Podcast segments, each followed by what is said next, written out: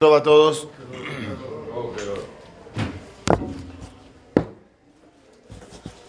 Hazaku Baruch por el plumón. Top.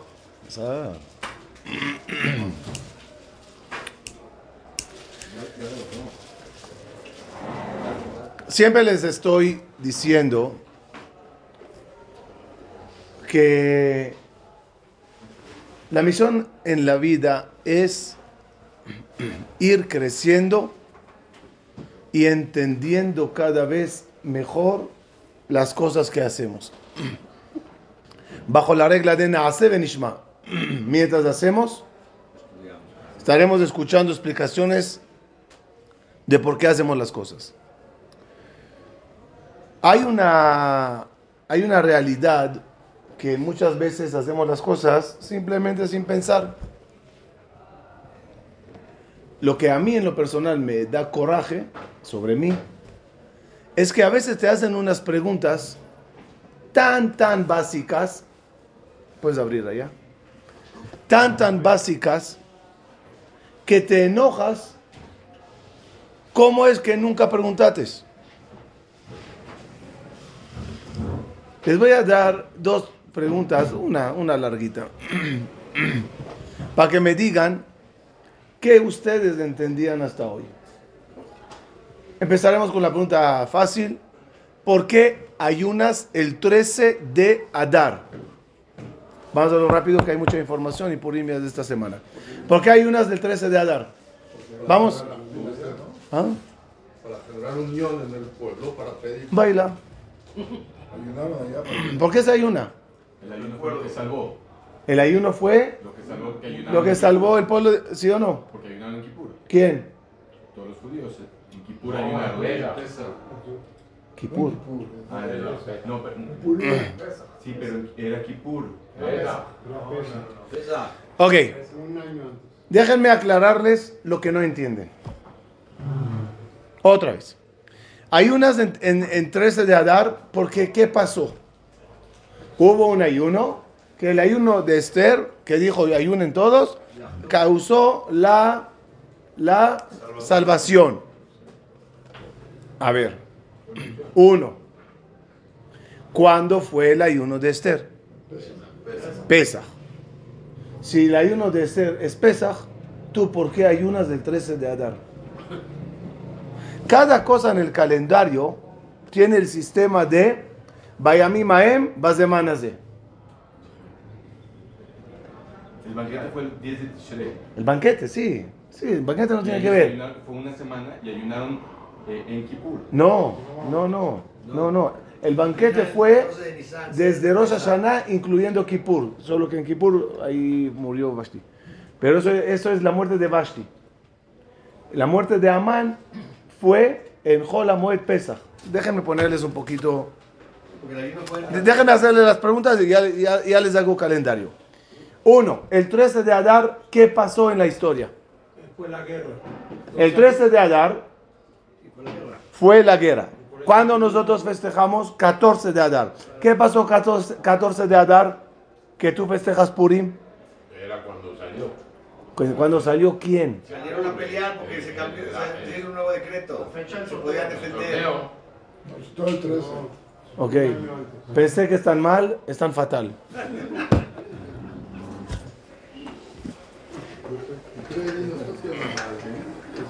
Vamos a poner. vamos a poner. Vamos a poner. Vamos a poner. Vamos a poner qué? Vamos a poner qué? Orden y fechas. ¿Está bien? Tiene razón, la fiesta fue Rosh Hashanah, Kippur, no me interesa la fiesta. Cuando Amán hace el sorteo, no, antes. Fue antes porque en, en Rosh Nisan hace sorteo.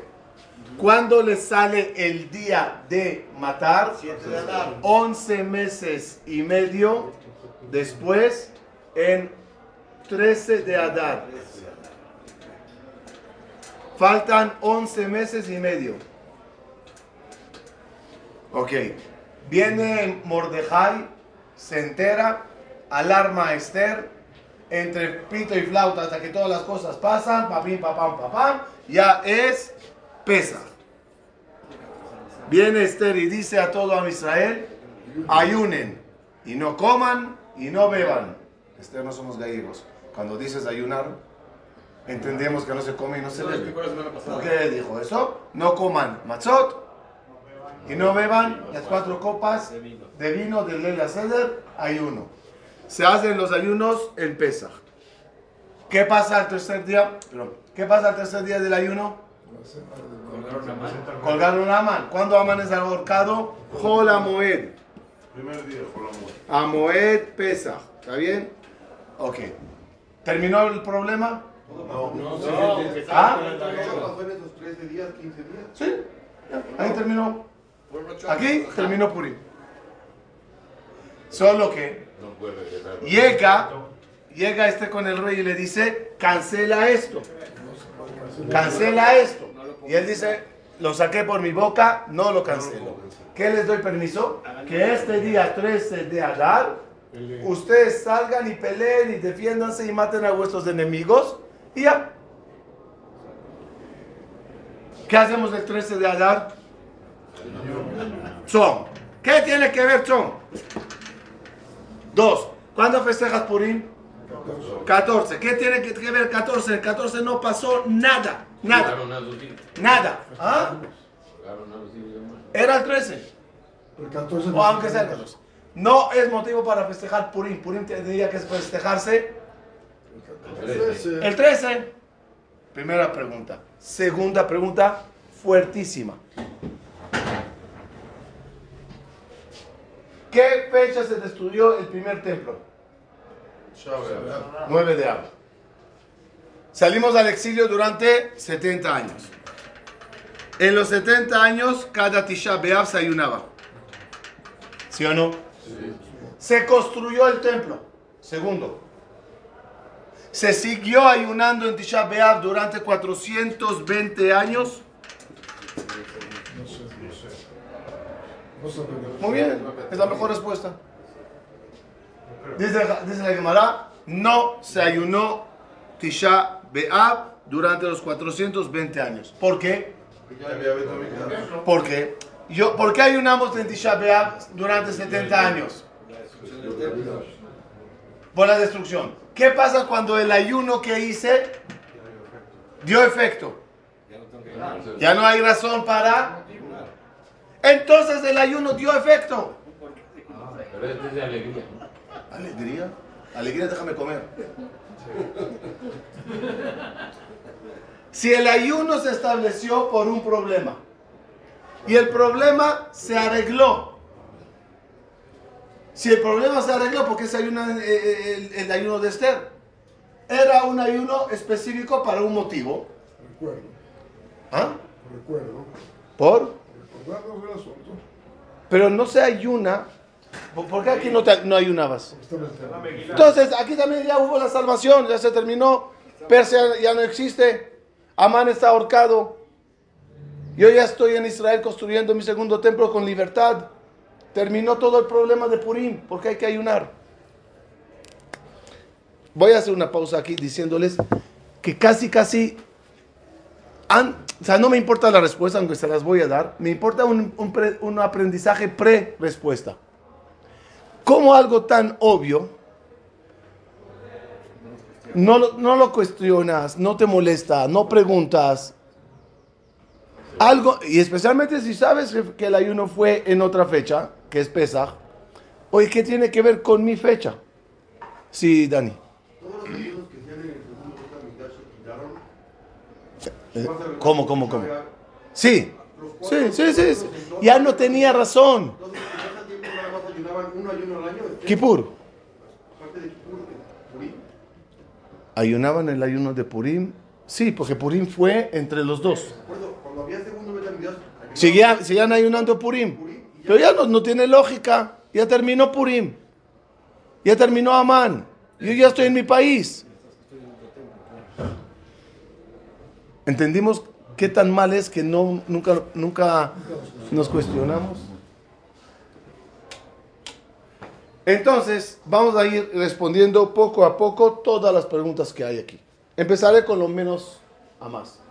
En primer lugar, ¿por qué festejamos el 14 y no el 13?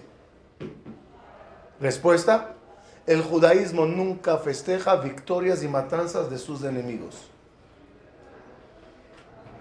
Si yo lamentablemente tuve que, salir a una guerra y matar y, y- ganar, yo no festejo mi victoria en el día de batalla, en el día que maté. ¿Cuándo yo festejo? El 14. ¿Qué pasó el 14? Nada. Volví a vivir.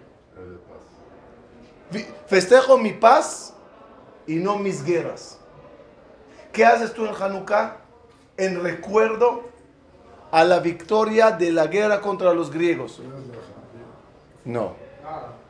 La Hanukkah, de acuerdo, es por un aceite por allá. Sí. No tiene que ver con la guerra. No hay ayuno tampoco. No, no, pero no tiene que ver con la guerra. Haz algo por la guerra. Yo no festejo guerra. Yo festejo que volví a prender mi candelabro contra paz y tranquilidad. Por eso es 14 y no 13. ¿Estamos bien? Next. Sí ayunando. La pregunta es, no, antes de eso, la fecha del ayuno. ¿La fecha del ayuno de Esther cuadra con la fecha que se ayunó? No. No, por falta de conocimiento de mi parte también, yo no lo sabía hasta que lo leí ayer. Habían dos ayunos. El ayuno de Esther en Pesach, ¿qué demostró a todos?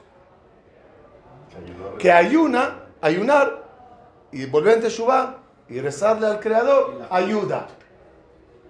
¿Qué pasó cuando salió, otro dato que no sabía, Moshe a guerrear contra Amalek? ¿Se acuerdan la guerra donde Moshe levanta las manos? En ese día, dice el Midrash, mandó a Moshe, mandó Moshe a ayu- ayunar a todo el pueblo. La guerra del rey Shaul contra los filisteos, mandó Shaul a todos los guerreros a ayunar ese día. Era como de costumbre ayunar en los días importantes de batalla. ¿Por qué lógica tiene? Que no confías en tu poder. Sabes que es Akadosh Baruchu nada más. Por lo tanto, como sabes que es Akadosh Baruchu, ¿qué haces? Te conectas con él. Pero tú vas a estar un poco débil. ¿Qué importa si la guerra la hace él? El 13 de Adar, no, perdón, sí, el 13 de Adar, todo a Israel ayunó. ¿no? No, en Purim.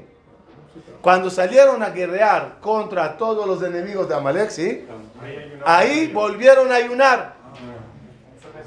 11 meses después volvieron a ayunar. ¿En qué se basaron que el ayuno les ayudará?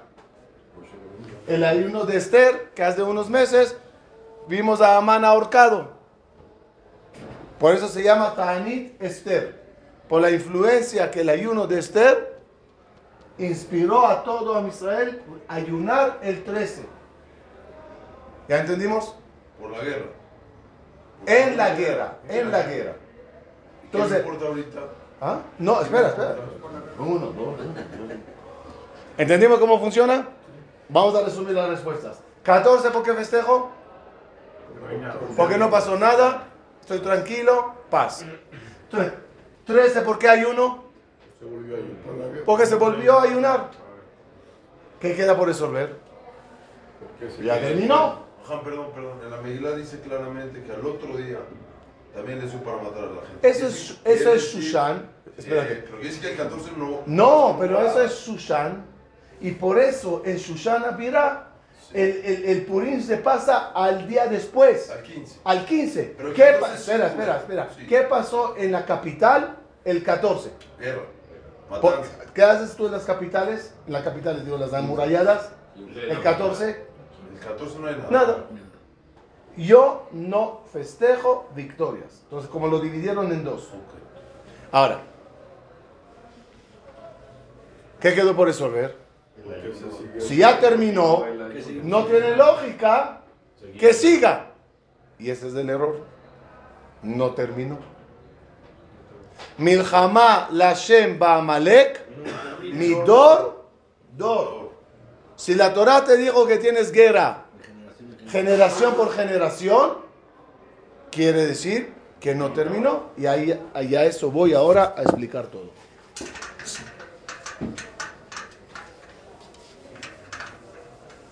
¿Qué guerra hay contra Amalek? ¿Qué es Amalek? ¿Qué es Midordor? Vamos a entender todo esto. Vamos a comenzar con... Sí. ¿Quieres tener de que tú el ayuno Un día después, no, no canceles al al- Et, et la sot lashem eferu torateja.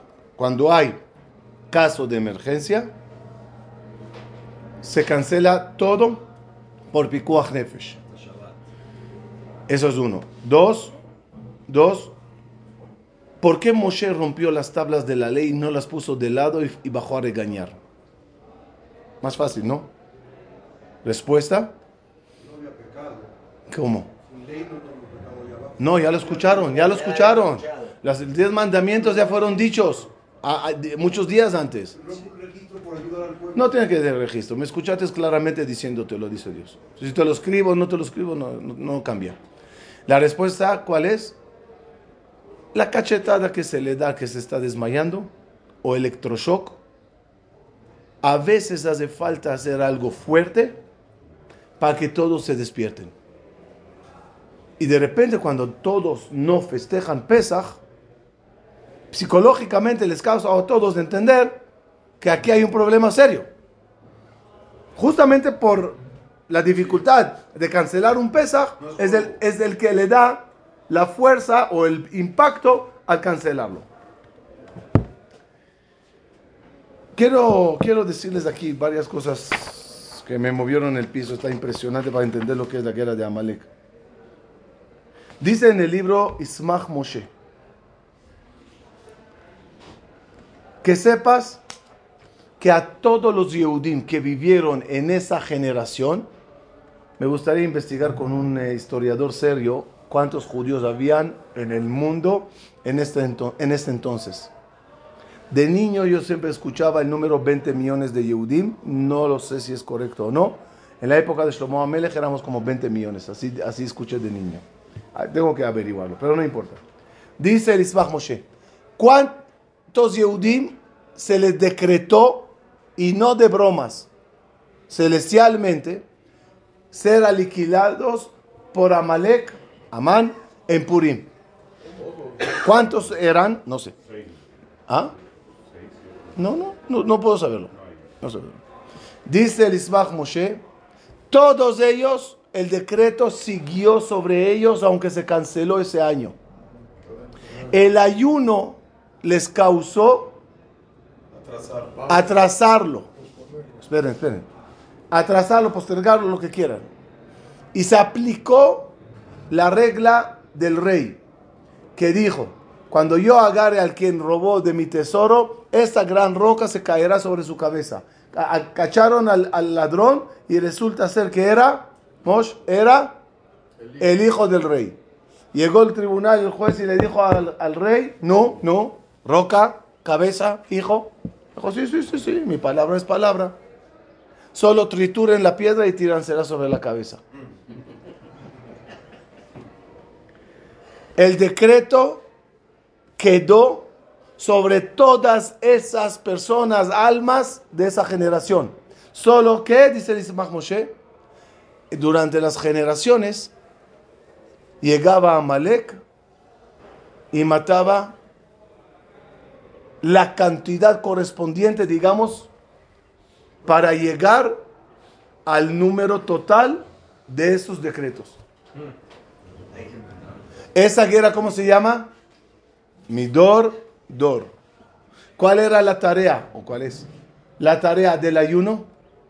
Postergando. Seguir postergando hasta que llegue la Geulá y ahí el Mashiach ya lo arreglará. Sale que el ayuno sigue porque la guerra no termina. El decreto no terminó.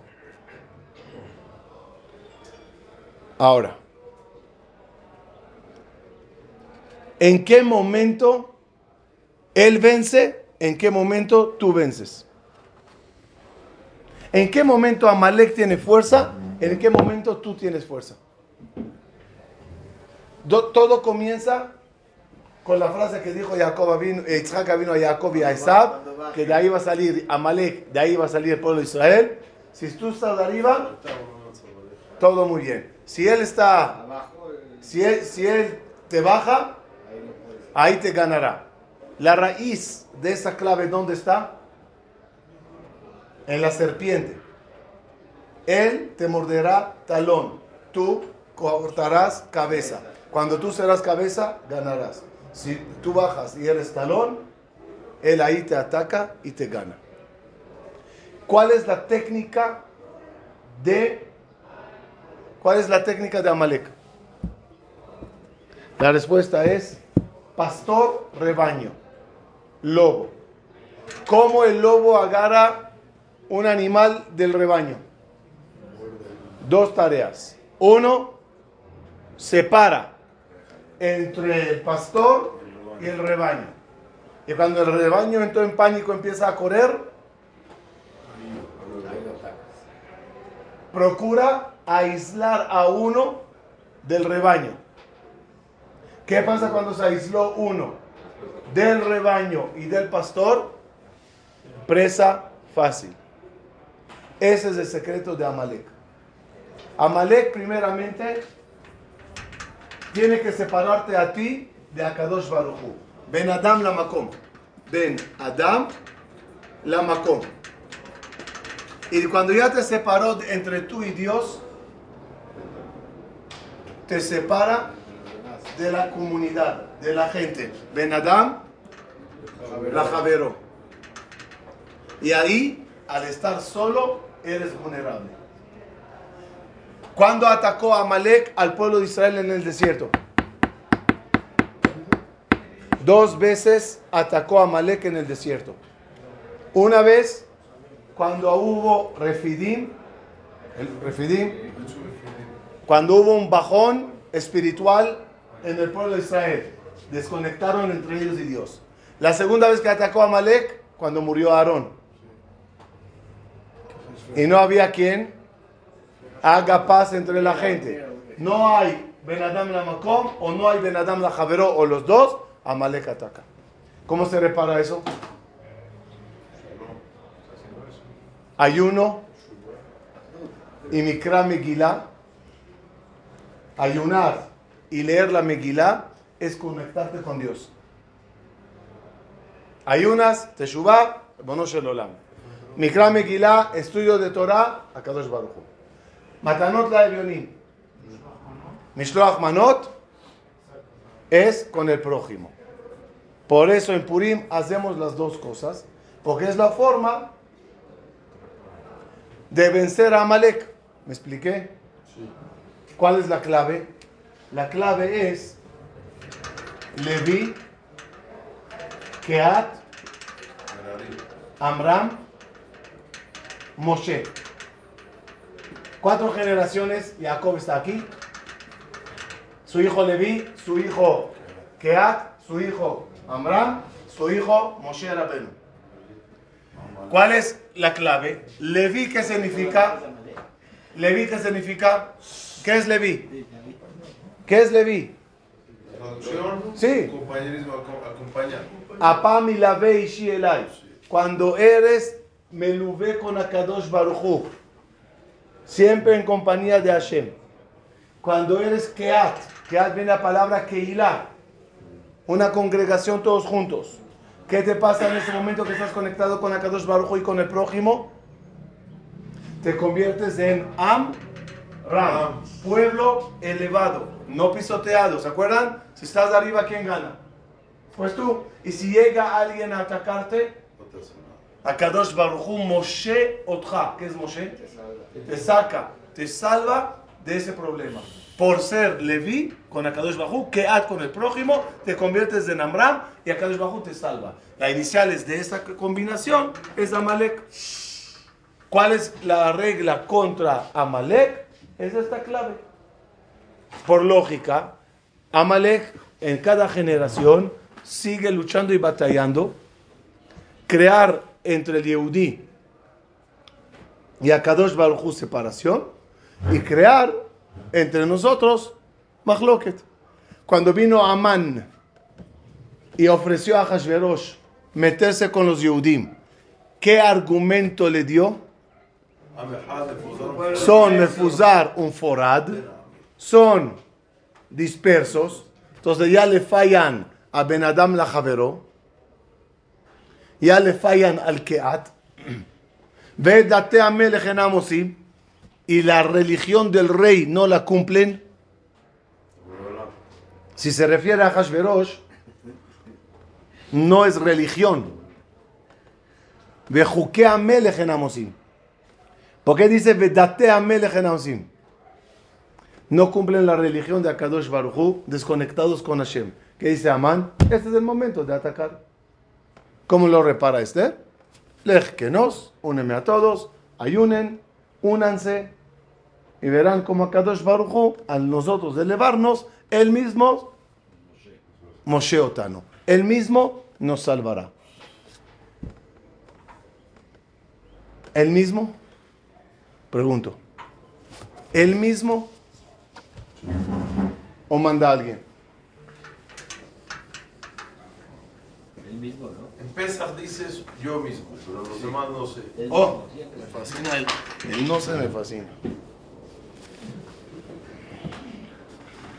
¿Qué pasó en Purim?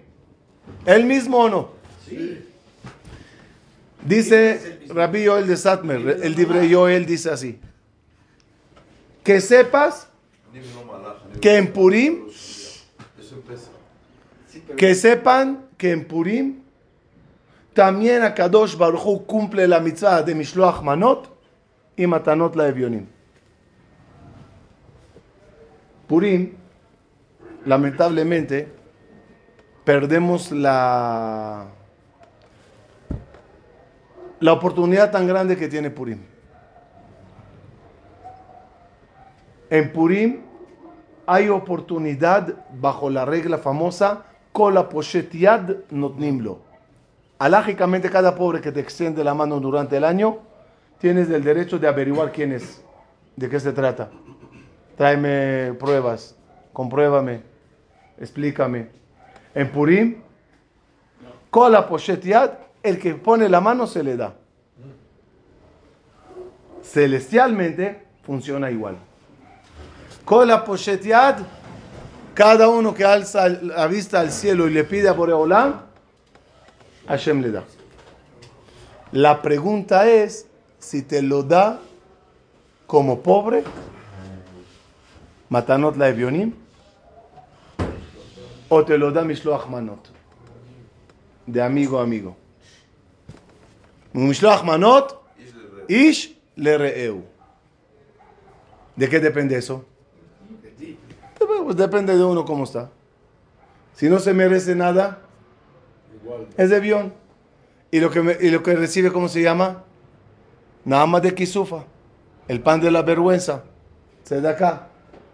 Ya aclaramos en muchas conferencias acá que no vinimos al mundo para recibir todo de tzedakah, de gratis. Vinimos todos para ganarlo. ¿Cómo se llama esa ganancia en, en palabras de Purim? Mishloach Manot. Pero hay una diferencia mayor. Escuchen bien eso. Diferencia mayor. Si es tzedakah o es Mishloach Manot. ¿Cuál es la diferencia? Tzedakah se da a través de terceros. ¿Cómo es la mitad de tzedakah correctamente? Entonces, para que no se entere, ¿qué haces? Se lo das a alguien y el shalía se lo da a él. Gemilut Hasadim, viene la palabra Gimel. Gimel es tres. A través de un tercero le das. Gomel Hasadim, a través de Gimel, a través de alguien tercero. En Purim, ya que cada uno extiende la mano, hay que darle y no hay muchos terceros, se disfrazan para que uno no sepa quién es del otro y se lo puedas dar. O sea, como que el disfraz hace el papel del shaliach, del tercero. Me disfracé de payaso, se lo di yo al payaso y el payaso se lo dio al otro. Mishloach manot, ¿cómo es la alhaja? Tienes que entregarlo tú mismo. Regalo tú mismo, así. Por lo menos uno, de mano a mano. ¿Entendieron la gran diferencia? Si a Kadosh Baruchu, el día de Purim, da o Mishloach Manot o Matanot la Avionim, ¿cuál va a ser la diferencia? Que te lo va a dar él mismo, te va a mandar. Ok, ahora pregunto, ¿Purim era Matanot la Evionim o Mishloach Manot?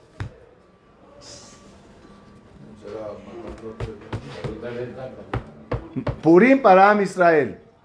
Era Mishloach Manot o Matanot la Evionim. Por eso, por Esther viene hacer la unión. Está escrito, está escrito, algo bonito, cierro con eso, que Mordejai, después de la victoria, salió y la Torah se dedica a decirte qué vestía. ¿Qué me importa? ¿Qué me importa qué vestía? Pero te quiero decir que tenía tejelet que era eh, una vestimenta notoria, celeste, y también tenía argamán. Argamán. Eran las dos vestimentas que resaltaba en el look de Mordejai. שושנת יעקב צהלה ושמחה בראותם יחד. En la canción está claramente escrito que el pueblo de Israel lo que vio en Mordejai es solo el tejelet. No está escrito que vieron el argamán. ¿Qué quiere decir eso? Respuesta. ¿Qué es tejelet? ¿Qué es tejelet? Se ponía en el talit una, una, un hilo celeste. Porque el celeste te recuerda al mar celeste. Y el mar celeste te recuerda al ah. cielo. Y el cielo al trono celestial. Entonces, Tejelet a qué alude? Al cielo. Argamán son las iniciales de los cinco malajim más importantes. Uriel, Rafael, Gabriel, Mijael. No. Uriel, eh, Uriel, Rafael, Gabriel, Mijael. Mijael Uriel. Nuriel. Entonces, entonces fue matar a Minim, no fue, no, no fue. ¿Qué quiere decir la canción? ¿Qué quiere decir la canción? ¿Qué vieron a Israel? No, Vieron nada más el Tejel. Vieron que todo era de Akadosh Barujú y no a través de Malachim. Por ello, escuchen frase bonita. Por, ¿Cuál es la diferencia al final? Si viene de Hashem o a través de... Lo que dijo ahorita, el matanote venimos. ¿Cuál es la diferencia en la práctica? Alguien es de acá. ¿Cuál es la diferencia en la práctica? En la práctica, esto dura para siempre y esto no dura para siempre. Otra vez, perdón. Salvación que llegue de Akadosh Baruj directo es eterna. Como lo hemos visto en la Lema, cuando es de. Lo que venga a través de, al ser finitos, la salvación también es finita. Pero no es así desde Abraham. Es decir, cada vez que la refúa llegue por un doctor, que es un, un medio. ¿qué, qué decimos? Verapó y erapé. ¿Por qué verapó y erapé? Sobre la Kadosh Bajú, Rofe Kol Bazar. Si viene Kadosh Bajú, la refúa es Lema. Shelema para siempre. Si es Ani Hashem Rofeja, ya. Si es a través de medios, verapó y erapé. El hecho que el imperio Persia, persa, no levantó cabeza desde entonces y se borró del mapa de forma absoluta, Como Mitzrayim. como Mitzrayim, Te demuestra. de- demuestra que era Tejelet. Porque cuando terminó Mitzrayim, todo el imperio egipcio se fue para abajo. Cuando terminó Purim, todo el imperio persa se fue para abajo. Lo que no pasó en Hanukkah. Con los griegos. En Hanukkah, que sepan, a pesar del milagro, victoria, prendida de Hanukkah, los griegos siguieron dominando Israel. Solo que nos respetaron y hubo una tregua y seguimos tra- trabajando, eh, eh, eh, regresamos al templo, hicimos nuestro servicio, pero Antioja, ¿Antioja era? No, el- el- el- la, la muralla, la- ¿ah? Antioja, ¿no? Antioquía. La, ¿ah? Antioquía. Antioquía, que era la, la- la torre que tenían al lado del Bet Amigdash, estaba llena de griegos y estaban dominando quién entra y quién sale y los impuestos. Siguió. Y creo que tres o cuatro generaciones después, un descendiente de los Hashmonaim conquistó la torre y ahí terminó nada más el tema de los griegos. La Gemara dice que no hubo ya descendientes de Hashmonaim, que se Eso es ocho, ocho después, ocho, ocho generaciones después. Cuando llegó Hero- Herodes. Herodes. Uh, falta mucho para eso. Antonia, Antonia. Antonia, eso. eh, muy bien, Antonia. Se me va. ¿Qué quiere decir eso?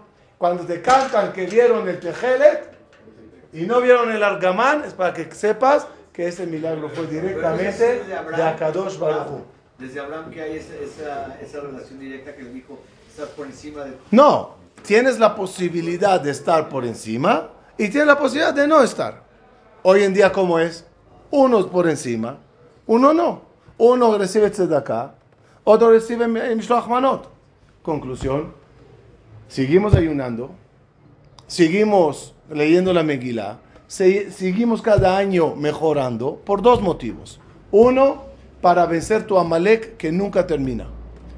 Dos, para merecerte Mishloach Manot de Akadosh Baruchu y no Matanot la Evionim. Por eso se hace todo lo que se hace hoy en día en Purim. ¿Cierto? Perdón, perdón. Sí. En, en- todo lo que está diciendo ustedes, que el ayuno es por, no por recuerdo ni por nada, sino para postergar el decreto que tenemos. Eso es uno. Dos. Usted dijo Amalek mi tordo. o- dos. Amalek también cayó. Amalek ya no existe. No. No. Estás muy. No, no, no correcto. No correcto. Primeramente, el Ismach Moshe claramente dice que todas las desgracias que pasaron en Taj y Tat, todas las masacres que pasó ahí por eh, el ruso, todo ello, dice él, eso era el decreto de Purim. Eso era Amalek. Otros, que no puedo avalar o no, dicen que el holocausto siguió siendo Amalek. Si Akadosh Baruj Hu te dijo mi dor, dor es literal. Que, que, que, que, que de repente hay un bajón y no detectas a los Amalekim, Baruch Hashem. Pero a veces, boom, sale. Y es muy fuerte lo que dijo el Moshe. Hay una cota. Todo el que Para cubrir a los ayuno es 20 Amalek. o a los que sean. No sé, no sé. No, No, pues, no sé, no, no, no, no creo, no sé. Pero lo que quiero decir es, cada año hay una guerra continua, mi dor, dor, hasta que no llegue la Geula, que ahí se pone final a Amalek, eso sigue. Ahora, deja eso. El Amalek interno también funciona. El, el Amalek interno espiritual Ok, pero eso sigue siendo una guerra de separar entre Akadosh Baruj y nosotros, y entre uno y el otro, y cuando está uno aislado de la comunidad, de, de Akadosh Baruj de todo, presa fácil. ¿En manos de quién cayó? Amalek, Nahash. ¿Qué hizo el Nahash a Jabá? Primeramente, la separó de su esposo. Esperó un momento que ella ambulaba solita. ¿Por qué no vino a los dos? No podría. ¿Por qué no? Ven y habla como hombre. hombre. Ven y habla a los dos. No, es difícil. Cuando es grupo es difícil. ¿Cuándo logra? ¿Cuándo lo logra? Como dijimos, divide y gana. La divide. Cuando estás solita, la desconecta de Dios. Si comes de esta fruta, serás como Dios. En otras palabras, no necesitarás de Dios. Desconexión. Cuando logra esa desconexión de Dios, agudiza entre ella y él. Porque ella fue a darle de comer. ¿Para qué ella quería que él coma? Para que Para que se vayan. a volarlo a él también. Para matarle. Claro. Entonces llegó el Amalek, el Nahash, a un grado que dos unidos con Dios los separa, los desconecta y gana. Nahash, 2023, igual. Te separa, te mete duda con Akadosh Baruchu. No sé si es así, no sé si la alhaja correcta es así, da, da, da. ¿Cuánto, ¿Cuánto suma Amalek dijimos? Amalek, 240, en misma palabra, Safek, duda. Te mete duda, ya estás desconectado. Te mete algo con el prójimo, ya estás desconectado. Estás afuera, vulnerable. ¿Qué es Purim? Me uno a todos, Mishloach Manot, atiendo a los pobres, fiesta en la casa, que todos vengan, leo Megilá, ayuno. Es justamente la fórmula en contra de Amalek. Conclusión. Ojalá que tengamos desde de Mishloach Manot y no de Matanot la Evionim. Y que sea directamente del Tejelet y no del Argamán. Muchas gracias.